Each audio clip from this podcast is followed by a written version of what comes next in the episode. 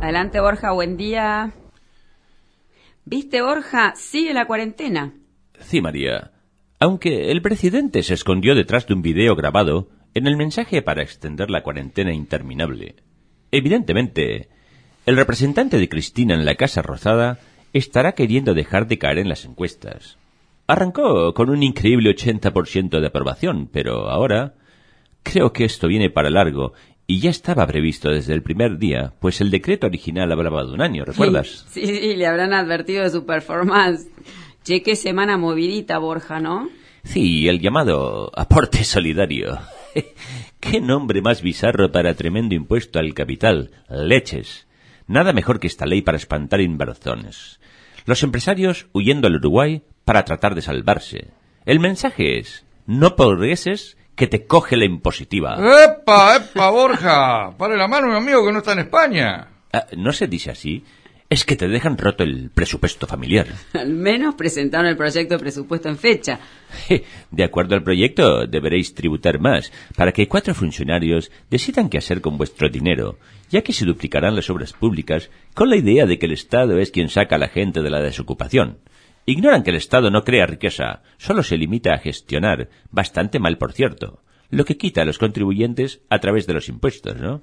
Es que estos socialistas se creen que ser se, es virtuoso por el hecho de hablar de igualdad. Sí, y hunden a todos los que pueden destacarse por mérito propio. El títere a cargo del Ejecutivo criticó el mérito. ¿Será que él no le tiene? ¿Será porque Cristina también le critica?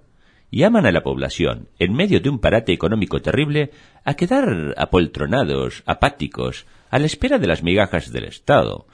Así están en Cuba, a punto de reventar por falta de alimentos, tanto que se prevé un estallido social ahí, nada menos, ¿eh? ¿Estallido en Cuba? Bueno, no lo podría asegurar, pero ya se hablaba de eso y ahora el gobierno cubano acusa a Estados Unidos de alentar un estallido social en la isla, que está pasando más penurias que de costumbre. Espero que no vayamos a ese rumbo por aquí. Bueno, escúcheme, señor Borja, no sé si usted lo conoce a, a Dualde, a uno que nosotros le decimos el cabezón. El señor volvió a hablar y dijo que vamos para atrás. Sí, no solo eso. Dijo que Fernández estaba groggy, peor que de la Rúa. Viniendo de don Eduardo, habría que estar atentos. El otro día habló de golpe y al rato estaba la policía autocartelada y protestando como nunca antes.